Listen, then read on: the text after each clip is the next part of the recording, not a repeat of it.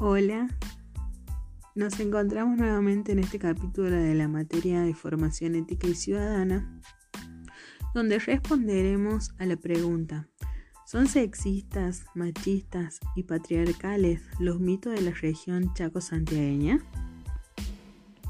En lo personal considero que sí, son machistas, sexistas y patriarcales. ¿Por qué decimos que sí? Porque el machismo como sabemos, es una ideología que engloba muchos aspectos desde décadas muy anteriores. Actitudes, conductas, prácticas sociales y creencias destinadas a promover la superioridad del hombre sobre la mujer se notan en estos distintos tipos de mitos y leyendas de nuestra Chaco santiagueña. Claro está que esto fue consumido por una sociedad distinta a la que actualmente nos encontramos.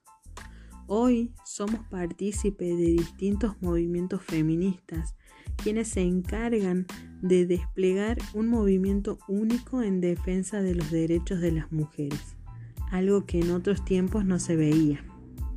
Por eso es esencial que la educación tenga buenos valores en las escuelas, llevando siempre las miradas hacia los distintos contextos a los que estamos expuestos, tanto educativos como sociales, para que de esa forma aprendamos a no forzar la mirada de lo que pensamos que está bien para las mujeres.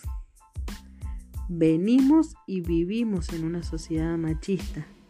Por tal motivo, considero que como futuros docentes es esencial favorecer el debate de distintos puntos de vista, la autonomía de cada uno y la propia opinión para crecer como personas y sociedad democrática, apoyando los valores más acogedores.